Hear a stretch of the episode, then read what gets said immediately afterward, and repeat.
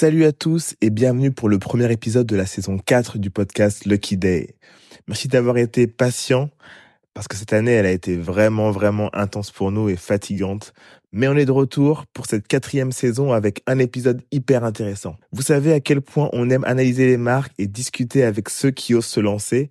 Alors dans cet épisode, on a décidé de s'intéresser au monde des spiritueux. On a reçu Camille Julien Gilardi, la cofondatrice et directrice marketing de EPC, la maison de champagne créée en 2019. Dans cet épisode, on parle principalement de marketing, de branding.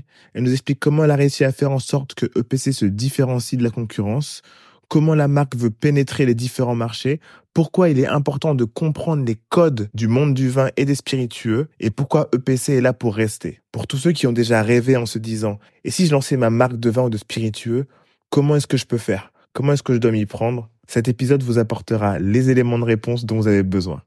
Bonne écoute. Salut à tous Bienvenue dans ce nouvel épisode de Lucky Day. Euh, J'ai le plaisir de recevoir aujourd'hui Camille Julien. On va parler du champagne EPC, on va parler de vin et spiritueux, on va parler de cépage, on va parler d'histoire, on va parler des business, euh, de produits fins et rares. Et aujourd'hui, j'ai le plaisir, comme je vous l'ai dit plus, plus tôt, de recevoir Camille Julien. Et avant de la laisser parler, je voudrais la remercier et remercier la team EPC parce qu'on a réussi, on a pu goûter leurs euh, produits en exclusivité euh, pour le premier événement, le Day, le premier dîner. Camille, bienvenue. Merci beaucoup et merci pour l'invitation et avec grand plaisir euh, pour la dégustation du coup. Oh, franchement génial. pour ceux qui écoutent et qui n'ont pas la caméra, je suis en train de voilà, je me suis permis de boire un, un, un verre de rosé en même temps, voilà vraiment pour honorer euh, pour honorer euh, notre interview. Est-ce que tu peux nous dire ce que ce que veut dire EPC et pourquoi ce nom? Très bonne question. Donc du coup EPC ça veut dire épicurien. Mhm. Donc les trois lettres. Euh, en fait, ce nom à la base, donc notre notre objectif avec Champagne EPC, donc c'est de réinventer la chaîne de valeur du champagne et de créer une marque en fait qui va, on va dire, s'affranchir des codes du champagne parce que c'est un marché qui est trop, très codifié, tout en proposant des vins délicieux. Et évidemment, le nom est un des premiers marqueurs de tout ça. Et quand on en fait, quand on a réfléchi au nom, donc à l'époque, donc c'était en 2018, euh, début 2019, en fait, on voulait un nom qui sort déjà des patronymes champenois. Euh, en général, le une marque est le nom de quelqu'un. Et nous, ça faisait pas de sens par rapport à notre modèle. Je pense qu'on y reviendra, mais on a un modèle de collaboration avec les vignerons qui est très particulier, et ça faisait pas pas de sens d'avoir le nom de quelqu'un. Et donc du coup, on s'est dit bah voilà, on a réfléchi à plusieurs noms. Et en fait, comme toujours chez EPC, on a fait des tests consommateurs, mais avec euh, tu vois avec notre base parce qu'on n'avait pas Ipsos ou tous les instituts de sondage. Hein. Et en fait, on a posé deux questions. La première, on avait shortlisté, on avait au départ, on avait une trentaine de noms, on avait shortlisté cinq, et on demandait aux gens, bah voilà, parmi ces cinq noms, quel nom tu préfères? Et EPC, c'était vraiment très polarisant. Soit les gens détestaient, soit ils adoraient, mais c'était pas forcément celui euh, qui sortait en premier. Et en fait, ce qu'on faisait, c'est que deux heures plus tard, on rappelait ces mêmes personnes et on leur disait, bah parmi les noms que je t'ai présentés, tu te rappelles de quoi Exactement. Ah, et EPC systématiquement, les gens s'en souvenaient parce que c'était tellement différent pour un nom de champagne que du coup, et c'est pour ça qu'on a choisi ce nom-là parce que voilà, on avait besoin que les gens se rappellent de la marque et qu'en plus, le côté épicurien, c'est totalement notre ADN. Nous, on est le champagne réservé aux épicuriens, donc euh, ça faisait totalement du sens. Et attends, mais c'est marrant parce que dans l'écosystème là aujourd'hui, il y a aucune marque qui a trois lettres comme ça? Non. Un alors un acronyme, ça n'existe pas du tout. Non. Vous êtes les seuls. On est les seuls. On est les seuls et 99,999% c'est des patronymes. C'est vraiment le nom de quelqu'un. Si tu prends euh, Runard, c'est Don Runard, euh, euh, Don Pérignon, moi t'es Chandon, Veuve Clicquot, c'est Veuve Clicquot, etc. Et c'est tous voilà des noms de, de quelqu'un. Et c'était quoi les retours par rapport à EPC Là, les amis, on est vraiment quand on parlait de la marque, du nom, c'est hyper important parce que c'est quelque chose qui va rester pendant longtemps. Mm. Donc, que, que vous ont dit ceux qui sont fans de champagne euh, dans les commentaires en mode EPC, euh, vous voulez faire les bobos quoi Là, au début, franchement, c'est ce que je te dis, c'était vraiment polarisant. Il y avait euh, beaucoup de gens qui n'aimaient pas du tout ce nom, surtout que un nom hors contexte, c'est-à-dire hors contexte d'un design de bouteille, en fait, le PC tout seul, ça faisait un peu froid, ça faisait un peu moléculaire, euh, atome, je sais pas. Parti politique. voilà, euh, parti politique, bah, voilà. Et donc du coup, c'était c'était assez brut, on va dire. Donc c'est pour ça que les, les retours étaient pas forcément toujours très bon.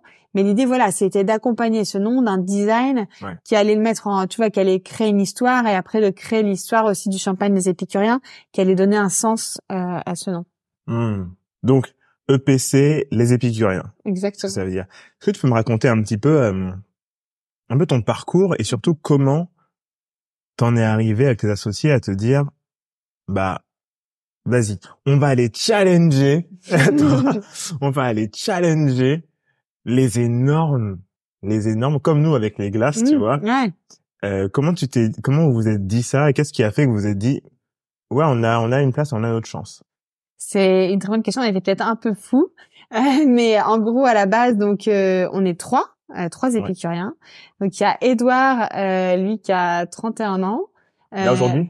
Comment? Lui aujourd'hui il a 31 ans. Ouais, il a 31 ans. Du coup il est hyper jeune. Lui, ouais, il est très jeune, euh, encore plus jeune que moi. Ouais. Donc Edouard, lui, il est fils et petit-fils de vignerons champenois. Donc en gros, lui, c'est vraiment, il est, euh, voilà, ils, ont des terres, euh, ils ont des terres dans sa famille et ils font historiquement partie en fait d'une coopérative en Champagne qui a été cofondée par son grand-père. Donc ça, c'est vraiment Edouard le point de départ de la réflexion de créer une nouvelle marque. Suite à ça, en fait, un peu par hasard, il rencontre Jérôme. Donc Jérôme qui a quasiment 50 ans donc un petit peu plus, encore plus jeune que nous, on va dire. et du coup, Jérôme, lui, qui a 25 euh, ans d'expérience dans le champagne, qui a travaillé pour des grandes maisons, pour Nicolas Feuillat, pour Jacquard, euh, notamment sur la partie commerciale, il était directeur commercial.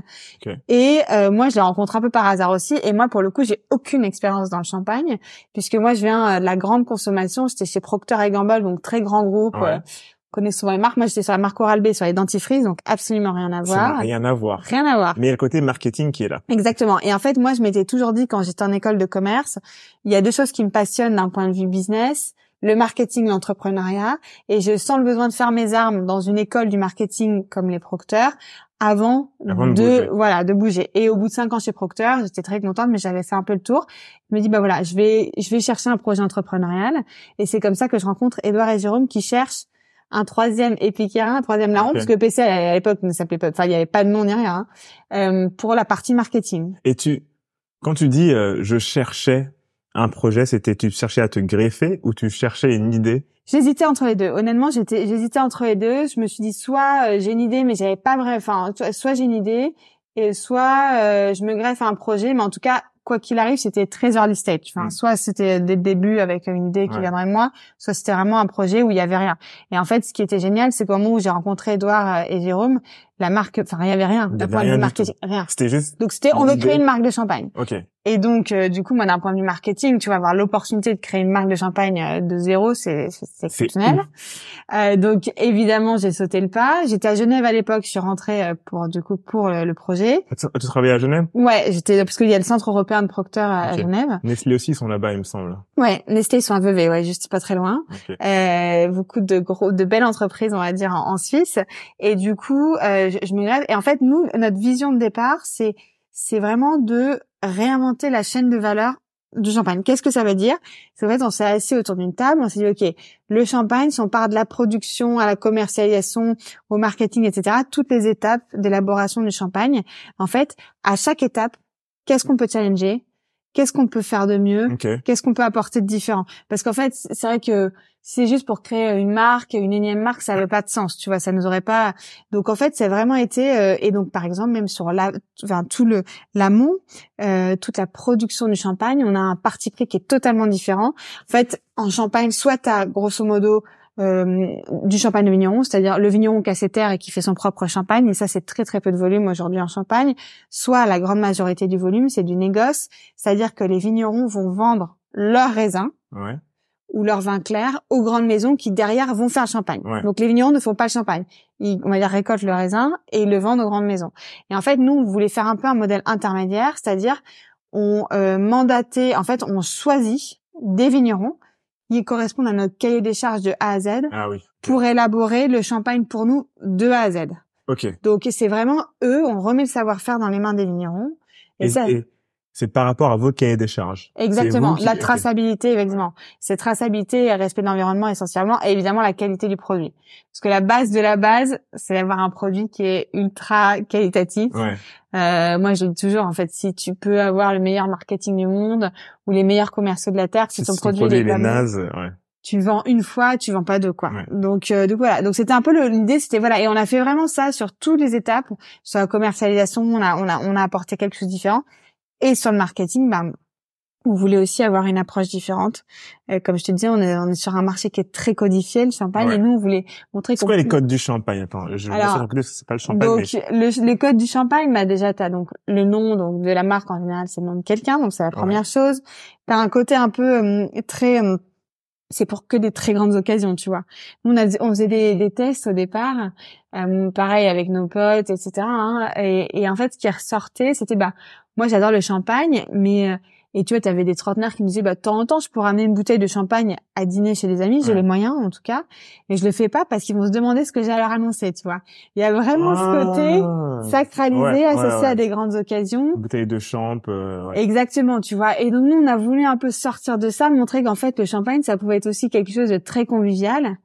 Et sur la partie produit, c'était très important. On a voulu apporter de la traçabilité totale. Mmh. Parce qu'aujourd'hui, en fait, quand tu bois une bouteille de champagne, tu sais pas nécessairement ce que tu vois parce que soit t'as pas d'informations, soit c'est très technique. Est-ce que c'est un truc qui qui t'intéresse de savoir Je prends mon exemple. Euh, moi, par exemple, euh, je vais reconnaître les marques. Ouais. C'est vrai. Soit dans le champagne. Hein. Après, mm. il y, a, y, a, aussi les vins et mm. j'ai l'impression qu'il y a plus de marques de vin et de rosé que de marques de champagne mm. parce que ça a l'air plus accessible.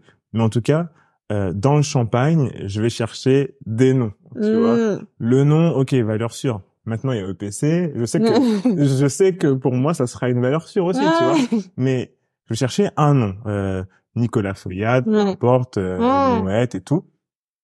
Et si c'est un blanc de blanc, si c'est, enfin, voilà. Mais je vais pas regarder euh, d'où ça vient. Pourquoi? Parce que, par exemple, j'ai découvert il y a quelques années que si tu fais du champagne et que c'est pas en champagne, mm. tu veux pas l'appeler champagne. Non. Tu, l'appelles. Euh... Ah, c'est un pétillant. C'est un pétillant, mais il y a. T'as du prosecco en Italie, du. Euh... Même en France, t'as un autre endroit. Euh, oui, t'as le. Ah, comment s'appelle euh, Oui, oui, mais t'as en Alsace, t'as du, t'as, du, t'as du crément. Oui, crément du de crément. Euh, et, et, crément d'Alsace. Mais en réalité, c'est la même chose alors les championnats te diront non, mais... Oui, mais, moi, si tu changes le truc et que tu mets champagne, pour moi, mm. je vais me dire, oui, c'est du champagne. Mm. le, goût n'est pas le premier... J'ai découvert que le champagne s'appelait champagne parce que c'était en Champagne. Mais qu'en vrai, là, le, le, le, le concept du produit, le concept du produit est le même, sauf que y a un, un cahier des charges qui est quand même très précis sur l'élaboration est un processus, enfin d'élaboration du champagne, sans rentrer dans la partie trop technique, mais tu as vraiment un processus très précis pour l'élaboration du champagne qui diffère de euh, des autres pétillants. Donc tu as quand même un cahier des charges sur le produit qui est extrêmement euh, précis. Mais effectivement, c'est aussi une question d'appellation et une question bah, de voilà de savoir-faire sur tu vois les, les vignes, etc. Donc ça c'est c'est plus ça. Mais effectivement, la, marque, la marque a beaucoup, beaucoup d'importance sur ce marché. Ça, je te rejoins totalement. Mais il y avait une question là même. C'est ouais. pour la fin. C'est pour la fin. tu me dis. Mais du coup, oui, oui. Et, et, pour répondre à ta question, oui, la marque est très importante. Mais en fait, c'est au sein d'une marque. Nous, ce qu'on voulait, c'est pas dire la marque est pas importante, tu vois. Et mm. effectivement, PC, euh, on, on, on market aussi euh, la, la, marque, mais c'était dire, bah, la marque est très importante, oui, mais tu peux aussi faire du très bon champagne. Et en fait, ce qu'on voulait au-delà de ça, c'est que Aujourd'hui, en fait, quand tu regardes, moi, au début, quand je me suis intéressée à la question, parce que j'étais pas du tout spécialiste du marché, comme je le disais au début, euh, franchement, je comprenais pas un mot sur deux. C'est-à-dire que sur les étiquettes ou sur les sites internet, on parlait de pointe de bourgeon de cassis, d'amandes torréfiées. Enfin, toi, mmh. quand t'es pas spécialiste, très grand amateur, ouais, au niveau des goûts, la description de ce que tu es censé ressentir, enfin, tu vois, je sais pas si toi t'as déjà ressenti des pointes de bourgeon de cassis en buvant du champagne, mais enfin, c'est quand même... attention. c'est quand même extrêmement technique. Et donc nous, ce qu'on voulait, c'était d'avoir en fait un discours qui soit le plus transparent et le plus simple possible. Donc là, j'ai pas de bouteille sous la main, mais en fait, on a une carte d'identité sur chacune de nos bouteilles qui explique vraiment comment le champagne a été élaboré. Et en fait, on a aussi pris le contre-pied de toutes les autres marques parce qu'en fait, en champagne, en général, tu as ce qu'on appelle l'assemblage. Donc, tu as une homogénéisation du goût tu vois, il y a des mélanges de plusieurs centaines de crus, etc., de cépages, etc. Et nous, en fait, ce qu'on a voulu Pour montrer... faire un champagne? Ouais. Et nous, ce qu'on a voulu montrer, c'est qu'en fait, en Champagne, bah, chaque terroir a ses spécificités parce que c'est une grande région et quand tu au nord, au sud, à l'est, à l'ouest, c'est vraiment des spécificités organoleptiques. Et du coup, nous, en fait, ce qu'on propose à l'inverse, c'est un voyage à travers les mmh. terroirs de la Champagne. Donc, chaque cuvée est le reflet d'un terroir spécifique de la Champagne. Voilà. En fait, on a une approche, on va dire, très vin du Champagne. Parce que, voilà. Parce qu'en fait, euh, d'ailleurs, très souvent, les, les gens me disent, le Champagne n'est pas un vin. Alors que c'est un vin. C'est un vin? Ouais, c'est un vin. Mais un vin pétillant? Oui, c'est un vin. En fait, tu as deux types de vins. Tu as les vins tranquilles, les vins classiques, parce que le rouge, blanc, etc., c'est du vin tranquille. Okay. T'as les vins tranquilles, les vins tranquilles, c'est pas ce terme. Ok. en fait, dans la dans la, la grande famille des vins, t'as les vins tranquilles et les vins pétillants. Okay. Et du coup, c'est un vin au même titre que le vin rouge ou le vin blanc. Mais les gens l'ont comme tel. Voilà, exactement. à ce niveau-là. exactement. Donc c'était un peu notre notre notre partie pris. Ok. Ça c'est c'est hyper intéressant. Et du coup, au niveau du, du branding, parce que euh, mm. les amis, il faut vraiment que vous alliez sur le site internet en même temps que vous écoutez ce, cet épisode. Allez soit sur leur Instagram, du mm. coup, qui c'est EPC-champagne. EPC-champagne. Allez voir la façon dont euh, le produit est brandé, l'étiquette. Est-ce que tu peux alors j'ai vu sur votre Instagram que euh, le design avait changé entre le début et aujourd'hui. Est-ce que tu peux me parler du début? Ouais. Quelle était la vision euh, brand du mm. début et comment vous l'avez fait évoluer et pourquoi? Ouais, alors c'est un très bon, effectivement, une très bonne question. Au début, on voulait, et c'était un peu la même réflexion sur le nom, on voulait être très polarisant. En fait, comme tu l'as dit, on est on est sur un marché extrêmement concurrentiel. On est face à des mastodontes. On a beaucoup moins de moyens que que, et en fait on se dit bon, on, est sur un marché extrêmement concurrentiel. Il faut qu'on qu'on marque les esprits tout de suite. Il faut que les gens se souviennent de nous. Et en fait, du coup, on s'est dit bah il faut qu'on suscite une émotion qu'elle soit bonne ou qu'elle soit mauvaise. Et ça, c'était vraiment le parti pris départ. C'est-à-dire qu'on a créé un design, on n'était pas spécialement fan de ce design-là, nous, autant, autant, autour de la table. Mais on se dit, en fait, il faut lancer. Il faut lancer. Et en fait, on avait fait des tests. Moi, en fait, ma spécialité, c'est de faire des tests sur les quais du métro, pour info. Ok. Donc, je vois les gens qui attendent le métro et je leur présente euh, deux, trois petites pistes de design et je leur dis, vous préférez quoi? Et en fait, la piste qu'on avait choisie, elle était très polarisante. Elle suscitait tout le temps une réaction. Et du coup, ça nous a permis, tu vois, d'avoir nos premiers succès, euh, euh de, de, de, de, débloquer aussi bah, le, notre premier marché à l'export, etc. Donc ça, on l'a utilisé jusqu'à la fin de l'année dernière. Et attends, du coup, cette image que EPC renvoyait, c'était quoi dans C'était alors c'était le côté donc il y avait le côté très moderne de la marque. Il y avait cette modernité qui était envoyée. Il y avait ce côté très différent parce que voilà, c'est très jeune aussi, non? Très jeune. Et euh, mais l'inconvénient de ce design-là, du premier design, c'était que il donnait pas, il rendait pas euh, justice, on va dire, à la qualité du produit. Mmh. Les bouteilles, très pique-nique. Voilà, c'était un peu trop pique-nique, un peu trop épicurien, mais dans le sens épicurien pique-nique, tu vois. Genre épicurien euh, en été, vas-y, bah, on va se faire un pique-nique sur les quais. Ouais, c'est un, c'est un, peu ça, tu vois. Et en fait, on a quand même des produits qui à la base sont vraiment excellents, et ça c'est ça le parti pris de la marque. On n'est pas des produits qui sont pas chers Hein. Et en fait, du coup, le design faisait c'est ce caricature un peu cheap par rapport à ce qu'il y avait à l'intérieur de la boîte. Donc on se dit bon. Mais c'était la V1. Mais c'était la V1 et on se dit ok la V1 nous a permis vraiment et il y avait des gens qui étaient fans hein. dans nos clients. Enfin tu vois t'as Chloé par exemple qui utilisait Chloé la marque. Ouais pour leur backstage etc des défilés. Enfin on avait plein de plein on avait une première centaine de clients grâce à ça. Et en fait on se dit bon on arrive à la V2 on se dit un euh, bah, il faut rendre davantage justice à la qualité, donc il faut premiumiser un peu le design. Et deux, euh, on veut quand même être un peu moins polarisant. Ouais. Euh, parce que bon, le problème d'être polarisant, c'est que tu te coupes quand même une partie du marché. Mais par contre, on veut garder cette différenciation et cette modernité. Et donc là, on est arrivé à la V2. Et en fait, euh, pour le coup, je rends totalement justice euh, au designer qui s'appelle Sinbad, Sinbad Gilin. Euh, Sinbad Gilin Sinbad, ouais, S-N-D-B-A-D. Gilin euh, avec lequel on a travaillé. Et en fait la et en fait ce design il fait les retours qu'on a c'est qu'il est à la fois très premium mais en même temps bah ça a l'air de rien mais en fait il y a des marqueurs de la différenciation. Par exemple l'étiquette. Elle est avec un embossement ouais ah, même, même non elle, est asymétrique. Ouais elle est asymétrique et pareil je t'invite à regarder un rayon de champagne. Bah, c'est carré. T'as aucune autre étiquette qui est asymétrique sur le marché. C'est soit carré, soit rond, mais c'est toujours par rapport à un axe de symétrie, toujours. C'est vrai. Et donc du coup. C'est vrai. vrai. et du coup, en fait, c'est bête, mais en fait, nous, ce qu'on voulait montrer, c'était oui, en fait, tu peux être un champagne et avoir une étiquette asymétrique. Et en fait, même la partie haute, tu vois, en, en haut du champagne, t'as la, la collerette, c'est une vague, et pareil, elle est pas centrée. Et moi, au début, les vignerons m'appelaient en disant Camille, il y a un problème sur son étiquette parce qu'elle est pas centrée. Donc, comment mhm. est-ce que je la colle, tu vois? Et je leur dis, mais en fait, c'est fait exprès. Mais en Ah fait, oui, tu vois, ouais. t'as vraiment ce côté, quand je te parle des codes du champagne, t'as vraiment ce côté-là aussi très codifié, très, tu vois. Mmh. Et, euh, et c'est ça qu'on a voulu montrer à travers ce design, c'était voilà. Et ça, quand le designer vous l'a montré, Mm. c'est comme votre réaction au début, c'était euh, on n'est pas trop chaud ou alors go. Parce qu'en général, t'as, euh, quand un, un graphiste te présente des des euh, projets, en tout cas Mhm. euh, ce sur quoi il a travaillé, tu as le plus clivant. Au milieu, tu as celui que tu vas choisir, et après tu as le moins euh, tu as les deux extrêmes et tu as en général celui qui met au milieu et dit bah voilà je lui présente les Ouais. trucs les plus fous et trop cool et au milieu je le fais leur truc parce qu'ils vont forcément venir à ça donc je leur remets ça Ouais. Et ben nous, c'était pas le milieu. C'était vraiment le, c'était d'ailleurs la piste préférée du designer depuis le début, celle-là. Donc, Ok. euh, vous avez présenté aussi trois pistes, comme tu dis. et donc, on a choisi celle qui préférait. Donc, euh, comme quoi. vous on l'avez suivi quoi Ouais, on l'a suivi et pour le coup, moi, j'étais totalement alignée parce que, en fait, et moi, ce- et ce qui, ce qui est aussi intéressant, c'est que pour le coup, l'étiquette, elle est aussi très épurée. Donc, et on a travaillé comme, comme on disait, comme on disait, sur les matériaux de l'étiquette pour avoir un côté, on a un côté pot de pêche quand tu caresses l'étiquette. voilà. Ouais. Donc, elle, est- elle hyper choses. cool elle est... Ouais, Ouais. merci beaucoup. Et euh, donc voilà, voilà le parti pris de l'étiquette euh, et donc notre contre-étiquette, notre étiquette arrière où on a cette carte d'identité dont je te parlais. Ouais. Et après plein de petites plein de petites choses pour faire vivre une expérience. Euh, par exemple, on a une pastille Ouais. thermosensible à, à l'arrière de la bouteille. Et en fait, ça c'est tout bête, mais ça t'indique quand le champagne est à température idéale de dégustation. et ça personne d'autre le fait ça? Non, enfin ou quasi, enfin Ouais. pas ma connaissance. Il y a peut-être Ouais. quelqu'un, mais pas ma connaissance. trop bien ça Et mais du coup, la pastille. est-ce que vous communiquez sur ça?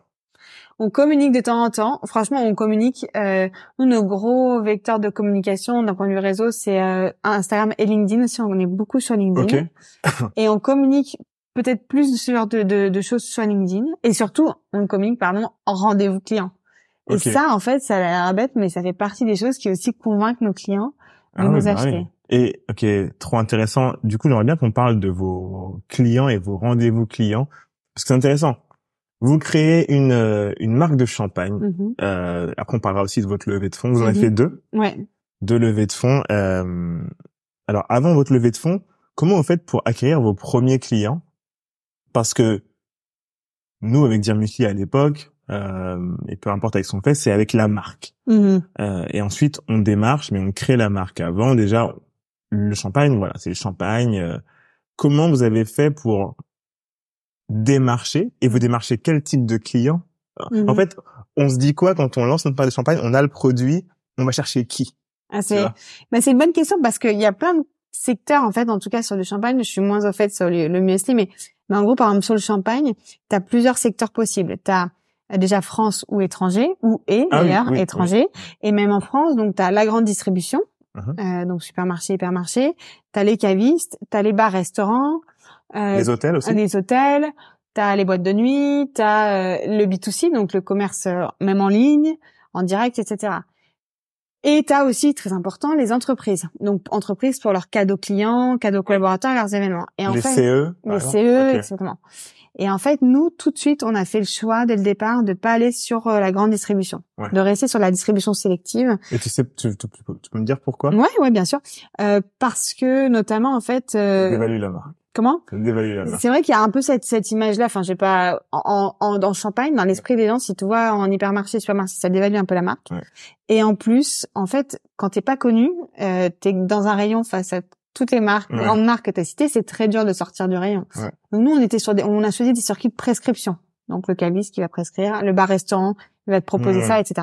Donc on a choisi uniquement des, des, des circuits de prescription. Donc on a choisi le caviste pour la pré... En fait, chaque et chacun de nos circuits, ça c'est hyper important. Chacun de nos circuits a un vrai rôle. Le, le caviste, c'est lui qui va te prescrire, Ouais. qui va parler de La qualité, ouais, ouais. la qualité vraiment du produit. Ensuite, tu as les bars, restaurants et hôtels, mais surtout euh, bars, restaurants, ça va être là pour l'image de la marque. Et du coup, ça va être hyper important pour nous d'être présents dans des lieux qui vont être en phase avec notre Mmh. image. Donc, soit des lieux très tendance, euh, comme les péniches, Rosa Bonheur, etc. Ouais. Soit tu vas avoir des lieux très gastronomiques pour encore une fois sur la qualité produit. Dans des dans des hôtels un petit Ouais, peu. on est on a des étoilés, on est dans les hôtels, euh, euh, on est euh, voilà, on est dans certains euh, hôtels, euh, on est dans, dans des hôtels grands, petits, Pullman, mais aussi des tu vois des, des hôtels euh, des des Mm, hôtels mm. qui font pas partie de chaîne. On est surtout dans des bars, restaurants, donc euh, en France, euh, tu vois, on est présent à Saint-Tropez, on est présent à Paris, on est présent à Biarritz, on est présent enfin mmh. à Lille beaucoup aussi, donc dans plein dans, plein d'endroits. Euh, et, et après, à l'étranger, on est présent dans 30 pays aussi, donc ça, on. Ok. Via un distributeur du coup? Via, en fait, euh, ça dépend des pays. Exportateur. Ouais, en général, c'est des distributeurs euh, selon les pays. Et du coup, le troisième circuit pour finir, c'est euh, les entreprises. Et les entreprises, bah pour nous, c'est aussi intéressant parce qu'en fait, c'est des surtout pour leurs cadeaux clients, cadeaux collaborateurs. Parce qu'en fait, on a mis en place quelque chose qu'on a créé pendant le Covid, c'est euh, on fait de la gravure laser sur nos bouteilles. C'est ce qu'elle m'a dit Camille. Euh, Clémentine. Euh, Clémentine, ouais. c'est ce qu'elle m'a dit Clémentine. Elle m'a dit que vous faisiez de la gravure avec les, les, les noms. Exactement. En fait, avec le logo de l'entreprise, tu peux faire graver un logo, mais tu peux faire graver aussi une phrase. Donc, par exemple, si tu es une entreprise qui veut faire souhaiter joyeux anniversaire à ses employés, tu peux mettre le nom de chaque employé sur la gravure. Donc, chacun a sa bouteille. Euh, donc ça, ça marche vraiment bien pour l'entreprise.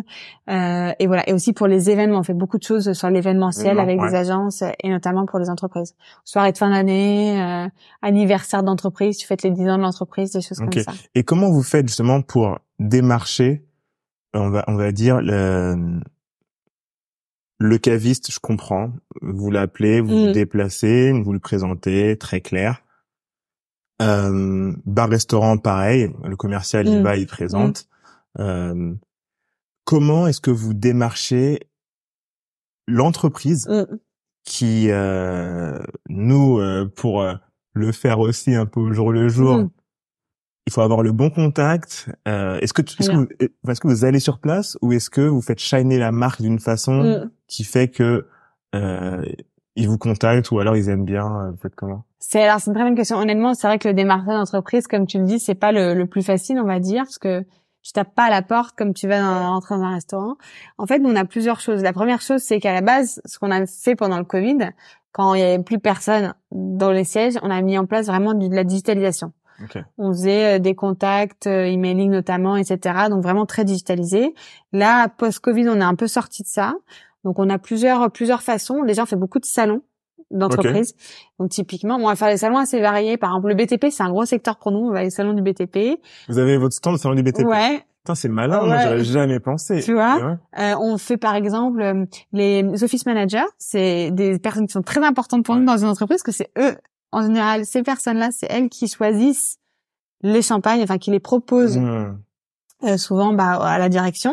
Et donc on fait des, des salons dédiés aux office managers. Il y a des salons tu as des salons qui s'appellent par exemple euh, Réunir Active Assistant qui sont dédiés aux office managers. Je savais pas. Et on a notre stand sur ces salons-là. Hyper important nous pour le jeu. Bah oui. Hyper important. Donc en fait, donc ça c'est hyper cool. Donc les salons très importants. Euh, ce qui compte aussi beaucoup pour nous, euh, LinkedIn aussi c'est un moyen très important pour nous. De en direct du coup tu, tu cherches la bonne personne. Euh, ouais, LinkedIn on cherche la bonne personne et en fait on publie beaucoup sur LinkedIn. Okay. Et ça c'est aussi ce qui fait la différence par rapport aux marques, on va dire euh, de champagne. Ouais, parce qu'en fait, elles publient tout à travers leur marque et nous, on publie tous à travers notre nom. Ah, ok. Et du coup, on est beaucoup, on publie Vous êtes tous les ambassadeurs de votre marque. Et ça, on est beaucoup plus poussé par l'algorithme. Ouais. Pousse les gens et pas les marques. Ouais. Sur LinkedIn.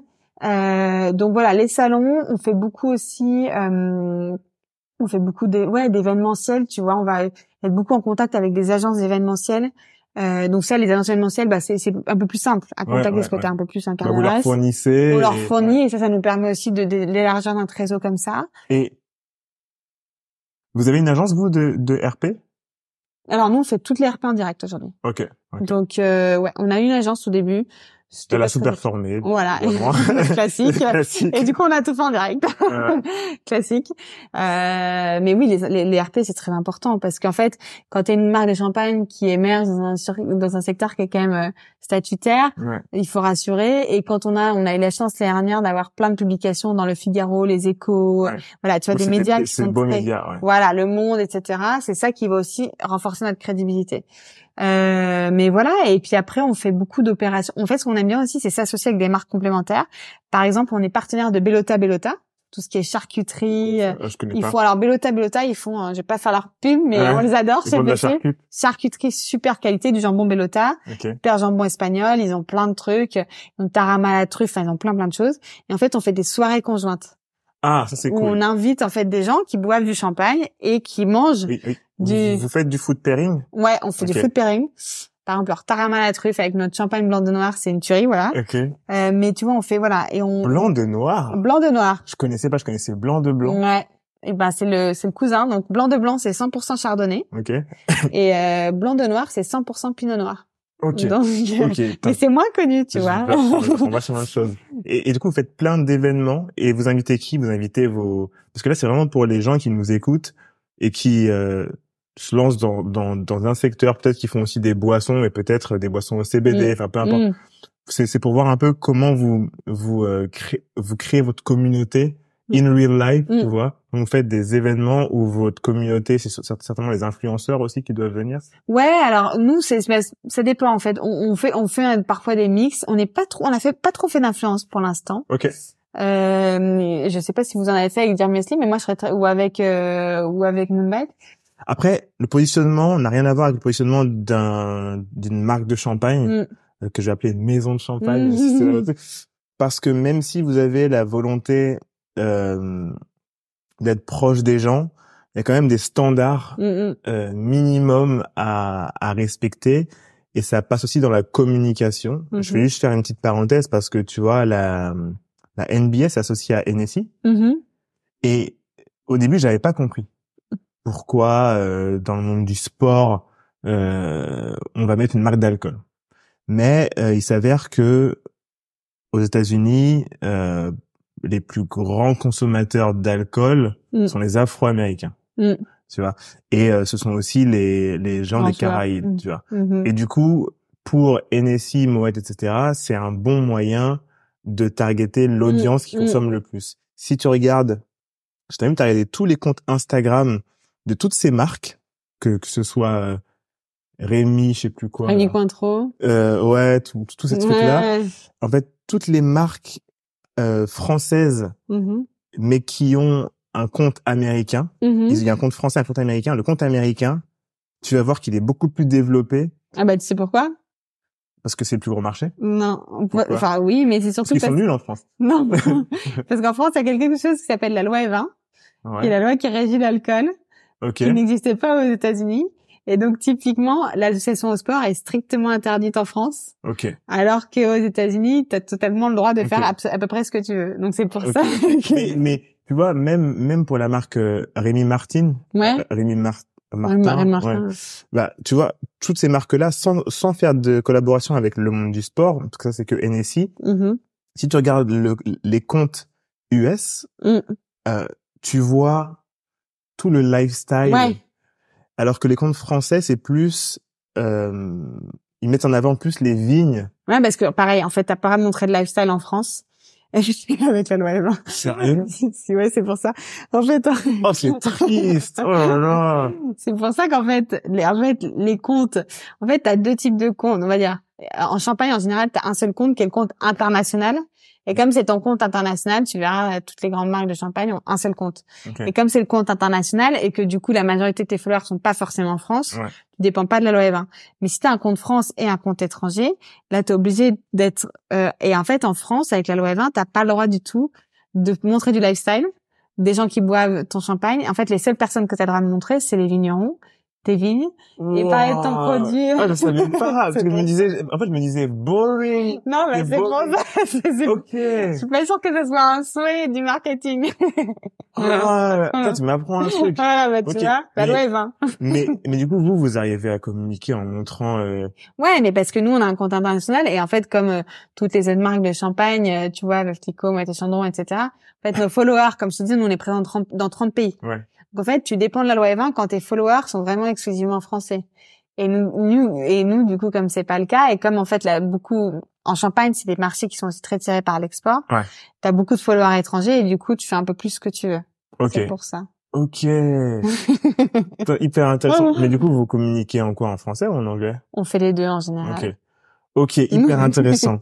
ok, bah, enfin, en tout cas, euh, tu vois, et du coup, c'est très américain, mais euh, il y a des belles collaborations à Ah bah faire. oui, oui, c'est clair. Et moi, quand je vois EPC, je vois plein de collaborations, Ouais. tu vois. Ah, je serais curieuse de savoir avec qui. Alors, déjà EPC, ça reste entre nous. Ouais, ouais. Euh, Totalement. Déjà pour que ce soit des, des dîners ou même de la création de contenu, de, de deux personnes qui se rencontrent, qui font un face à face, peut-être dans un parc, on filme, on leur met les micros et t'as une bouteille de champagne au milieu et c'est un moment EPC avec ça reste entre nous. Euh, des collaborations avec des artistes ouais. euh, aussi, mais ça, je pense que ça vous on va en faire ouais, une. Ouais. Mm. euh, avec des avec des artistes qui peuvent aussi travailler euh, l'étiquette Mm, et euh, exact. Travailler avec vous un peu le cépage, avec des chefs. ouais. Et moi, je vois bien Maurice Sacco. Ouais, bah moi je l'adore Maurice Sacco. Si Mkoué nous entend, en plus, il est je l'ai croisé en plus, je l'ai croisé il y a pas longtemps du tout. Bah, bah-. Mais euh, ouais. Tu vois, pour moi, euh, pour moi, Moi euh, une collaboration si j'adorerais, mais pareil c'est très très gros, mais c'est tu vois Jacques Mus par exemple, je trouve Ouais, qu'il a apporté ouais, quelque chose à la mode qui est euh, extraordinaire parce Mais- que ce que vous devriez trop faire, c'est créer le produit avant même que lui travaille avec vous. En fait, vous travaillez un produit Jacques Mut faux, comme quand tu envoies les CV que tu veux bosser dans une boîte, tu vois, et vous lui envoyez le truc hyper stylé, et en fait, vous lui envoyez une caisse Mm. avec ça. Ouais. Br- Brandé Jacques Mus avec une petite phrase peut-être champêtre, un truc comme ça. Ouais. Et après, euh, écrire peut-être euh, on bosse ensemble. Tu as la possibilité de faire ta gamme. Non mais c'est une- c'est un bon truc parce que à vrai dire on y a pensé. Mais en fait on s'est dit que tout ce qu'allait tout ce qu'on allait faire allait être tellement je pense en dessous de ce que lui fait qu'on n'allait pas forcément réussir à le convaincre comme ça. En réalité, vous avez un très bon graphiste. Tu sais, il est, il est très fort. Hein, il s'appelle Simon. et Lui, il est très très fort, etc. Mais faut pas oublier qu'il a une armée qui bosse Mm. avec lui. Et du coup, euh, souvent, les gens qui bossent avec lui, ce sont des, des gens très intelligents, mais des gens comme eux et comme lui, il y en a Mm. plein en réalité. tu Ouais, vois. non mais t'as raison, t'as raison. Et- Mais en tout cas, voilà, non, mais c'est sûr que ça, ça fait partie des choses qu'on est qu'on étudie parce que Ouais. pour nous avoir une collaboration avec quelqu'un qui est vraiment en phase avec, euh, tu vois, notre ADN, comme Jacques Mus pour la mode ou Maurice Sacco pour euh, pour la Ouais. cuisine, c'est ça va, c'est c'est totalement des choses sur lesquelles effectivement on va travailler dans les mois qui viennent, Ouais. C'est trop cool. Faudrait que tu regardes. euh, Il y a un mec qui avait créé des casques Ruby. Mhm. C'était des casques de moto. Il faisait, pas, il faisait plein de collaborations en fait. Il créait en fait des des casques et en collaboration avec plein de marques. Ouais. Et ça, c'était un peu ton fond de commerce aussi à un moment. Ça marchait vachement bien. Ah, c'est cool ça. Et tu dois aussi regarder Colette, l'histoire de, de Colette. Du magasin? Ouais, parce que Mhm. chaque semaine, il faisait des, Ouais. des collabs. Trop cool. Et vous, vous avez vraiment un positionnement, euh, Mm. À, enfin, vous avez vraiment une, une, une place à vous faire sur les collaborations. Euh, je sais qu'à un moment, vous allez arriver à faire une collaboration peut-être avec euh, des marques comme Balmain, parce que Balmain Mm. a fait une collaboration avec Trudon, par exemple. Ouais. Mais et du coup, pour pouvoir faire ce genre de collaboration-là, il faut vraiment être constant dans son image de marque Bah ouais. C'est clair. Et ensuite, C'est ça, en fait, il faut créer ta marque déjà et ensuite créer la partie collaboration, je pense, pour pas te faire euh, absorber ouais, par par, la marque de l'autre. Ouais, exactement. C'est toujours le challenge, euh, Ouais. effectivement. Ça, c'est c'est ce qui est hyper intéressant. J'aimerais bien qu'on qu'on revienne sur, juste regarder, j'aimerais bien qu'on qu'on revienne sur euh, votre levée de fonds. Mhm. Alors, comment ça s'est passé, votre première levée de fonds? Et une autre question, vous avez réussi à créer le champagne parce que un des fondateurs avait déjà la, Mm. la structure, on est d'accord? Ouais. Alors pour la levée de fonds, effectivement, la première levée de fonds, en fait, on a eu beaucoup de chance parce qu'on a réussi à lever des fonds avant, Covid. avant le Covid et avant d'avoir une marque. Ok. Donc, on a Ah ouais. sur le projet de avez lancer une marque de champagne, euh, 2 millions cinq. Ok. Vous avez donc- fait comment? Alors, bah, écoute, euh, alors c'est pas moi qui qui euh, l'idée le truc, c'était donc en l'occurrence Edouard. Ok. Euh, mais je pense qu'il y a eu plusieurs il y a plusieurs choses, mais déjà je pense que le fait effectivement, enfin le fait qu'il a un poids, un pied, on va dire euh, un pied dans le champagne, euh, comme je te disais par rapport à son histoire. Donc euh, fils petit-fils de vigneron.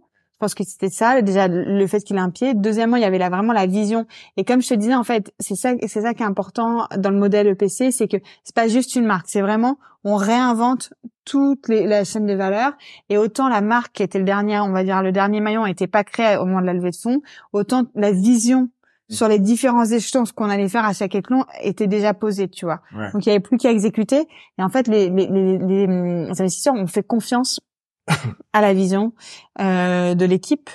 Euh, et je pense en tout cas ce qu'ils nous disent c'est que oui il y a aussi par rapport à notre profil en fait on a on a des profils qui sont très complémentaires et je pense quoi que ça bah les profils à la base des fondateurs et après euh, de l'équipe mais tu vois si on regarde par exemple euh, Edouard, Jérôme et moi, on est, tu vois, il y a Jérôme qui est un peu plus âgé, euh, ah oui, Jérôme, enfin, on a tous vraiment des profils très complémentaires. Donc, mais vraiment, je pense que c'est vraiment la vision de réinventer la chaîne de valeur qui a séduit. Le fait qu'Edouard ait euh, des vignes dans sa famille est vraiment un pied parce que, en fait, il faut savoir que le champagne, c'est un milieu extrêmement fermé. Aujourd'hui, euh, mais c'est aussi ça qui protège l'appellation, en fait. Aujourd'hui, l'appellation, elle est vraiment ultra protégée. Mm. Et si t'as pas, toi, des vignes dans ta famille ou, euh, voilà, c'est très, très, très compliqué de créer sa marque de champagne. Mais c'est ça, vraiment, encore une fois, qui fait la valeur du marché. Donc, en fait, Edouard, son son grand-père avait acheté les vignes mhm. et, euh, et en fait il a cofondé une, une coopérative en Champagne euh, en je sais plus combien au début du XXe siècle mais tout au début du XXe siècle. Et, voilà. Et donc du coup et en fait historiquement en fait le point de départ c'est que cette coopérative donc où le père d'Édouard est adhérent encore aujourd'hui en fait on, ils vendaient exclusivement leurs raisins quasiment au négoce donc aux grandes maisons qui faisaient leur champagne. Et en fait, et, à la base, Édouard et son père se sont dit, bah pourquoi est-ce qu'on créerait pas notre propre marque de champagne plutôt que de tout vendre au stade raisin. Donc voilà, c'est un peu de ça dont t'es pas Et, et les gens qui ont investi, euh, mhm. vous avez cité déjà dans, dans l'article? On a cité ça. En fait, on est, on est, on a beaucoup de chance, c'est ça j'ai dit sûr, c'est que en fait, ce qui compte pour nous, euh, je sais que ça peut paraître hyper hypocrite, c'est pas du tout hypocrite, c'est vraiment pas leur argent, c'est leur, ce qui nous apporte. On a de la chance d'avoir des investisseurs qui sont, qui ont des profils hyper différents et qui sont Ils hyper vous déportent un peu? Ouais. ouais. Et en fait, on a des investisseurs qui viennent du monde du champagne. Tu vois, on a Hervé Augustin qui était euh, l'ancien DG de Bollinger euh, et, et, et, qui était PDG de Ayala. Donc euh, voilà, donc vraiment du champagne. On a des investisseurs qui viennent du monde de la tech. Okay. Euh, on a des investisseurs qui viennent euh, du monde du conseil, conseil en stratégie. Euh, on, on, a on a plein plein on a tu vois Cédric Siré qui était qui est le PDG fondateur de Webedia. On a vraiment donc euh, vraiment très com. On a vraiment euh, plein plein plein de profils différents. Et franchement on a vachement de chance parce qu'ils sont hyper impliqués et ils nous aident vachement au quotidien. Mmh. et euh, et là on a eu la chance aussi alors c'est pas un investisseur mais c'est quelqu'un qui nous conseille au quotidien qui est partie prenante dans le projet. Donc c'est Stéphane Basquiara et qui est l'ancien DG de la partie euh, champagne de LVMH. Donc il a travaillé pour Moët et Chandon, Renard, Veuve Clicquot, Dom Pérignon. Donc c'est vraiment une mine d'or et avoir quelqu'un comme lui qui accompagne notre projet, euh, c'est parce qu'il a envie de nous aider. c'est vraiment euh, très très très cool. Vous devriez trop passer dans le podcast Business of Bouffe. Ah, je, bah, avec plaisir.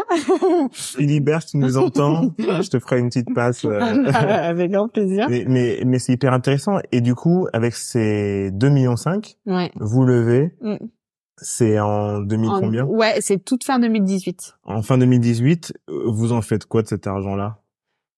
Plein de choses. Non, en fait, nous le, le départ, ça a vraiment été euh, bah, au-delà effectivement de, de déjà de d'avoir les, les, fonds pour créer nos pour lancer nos premières bouteilles de champagne, hein, parce qu'il faut acheter le verre. Enfin, faut. Ah oui, Et voilà, donc tout, créer nos premiers produits. Et en fait, au départ, on s'est vraiment dit, on va aussi axer sur euh, bah, la partie évidemment création de marque, mais aussi la partie commerciale, hmm. parce qu'on s'est dit, il faut vraiment créer notre distribution bah avant d'investir derrière en communication, etc. Et du coup, vraiment, le, le, le, je pense le, gros de l'argent a été a été investi pour vraiment recruter notamment des commerciaux qui nous ont permis d'arriver à toucher les différents euh, les différents euh, clients dont on parlait tout à l'heure, que ce soit les cavistes, les CHR, ou enfin les bars. C'est le plus important ça. Et est-ce que est-ce que au moment où vous avez levé des fonds, vous avez eu les fonds sur votre compte? Est-ce que euh, dans le BP, bien évidemment, dans le deck, vous avez dit euh, les premiers embauchés, ça sera euh, les les bizdev. Euh, Est-ce que vous aviez envie sur le moment de vous dire attends, il faut vraiment qu'on fasse une belle marque et tout, mm. et vous vous êtes réfréné en vous disant bah attends, euh, c'est quoi le nerf de la guerre? Le, nerf de la guerre, c'est de, de, vendre, de mm. trouver des, des distributeurs et du coup vous êtes un peu réfréné sur ça? En fait oui non parce qu'on a pour le coup on a pas mal investi sur la création de la marque en tant que telle. Donc euh, l'habillage le nom euh, tu vois le positionnement etc donc vraiment ça ah, c'était euh, vous avez quelqu'un qui, qui a bossé avec vous sur ça? Euh, En fait, sur le design, ouais. Moi, oui, oui, voilà, c'est plutôt sur la partie design. Euh, mais du coup, on a investi là-dessus, tu vois. Et après, euh, investi évidemment sur choisir les meilleurs vignerons, etc. ça, ça, ça prend du temps. Ça, c'est le travail d'Edouard et c'est un travail extrêmement important. Et il faut savoir au début que, bah, forcément, les gens ils te voient débarquer euh, trois petits jeunes euh, qui sont un peu sceptiques et donc là on a trop de chance parce que maintenant c'est les vignerons qui viennent vous voir. Qui viennent nous voir. Parce qu'en fait, ils aiment bien le business model aussi, ouais, je pense. et c'est pour ça. En fait, vraiment, faut comprendre qu'avec nous, ils sont, en fait, on les rémunère sur toute la chaîne de valeur, donc ils sont mieux rémunérés.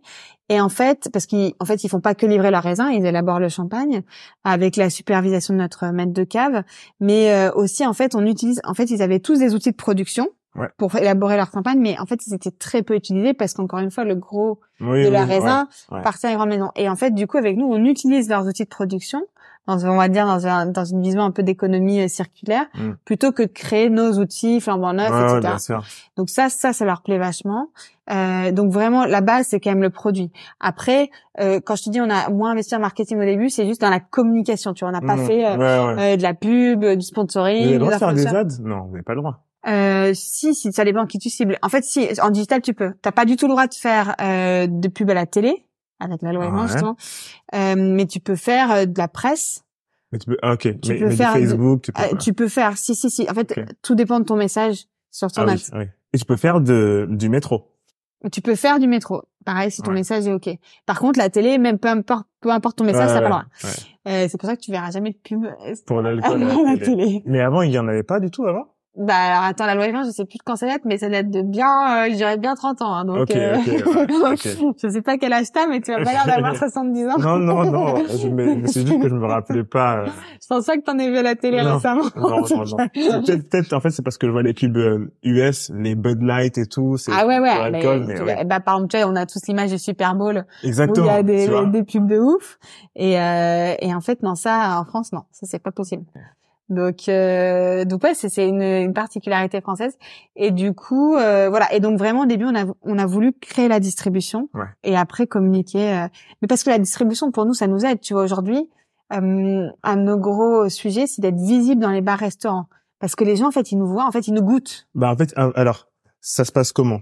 Euh, Dans les bars-restaurants, il y a la carte. Au restaurant, il y a, il y a une carte. T'as le nom du champagne et t'as euh, champagne EPC. Et ensuite, ils Le de la choisissent. cuvée, et- ouais, c'est ouais. servi. Nous, avec Dear Muesli, on était distribués dans plein de restaurants Mhm.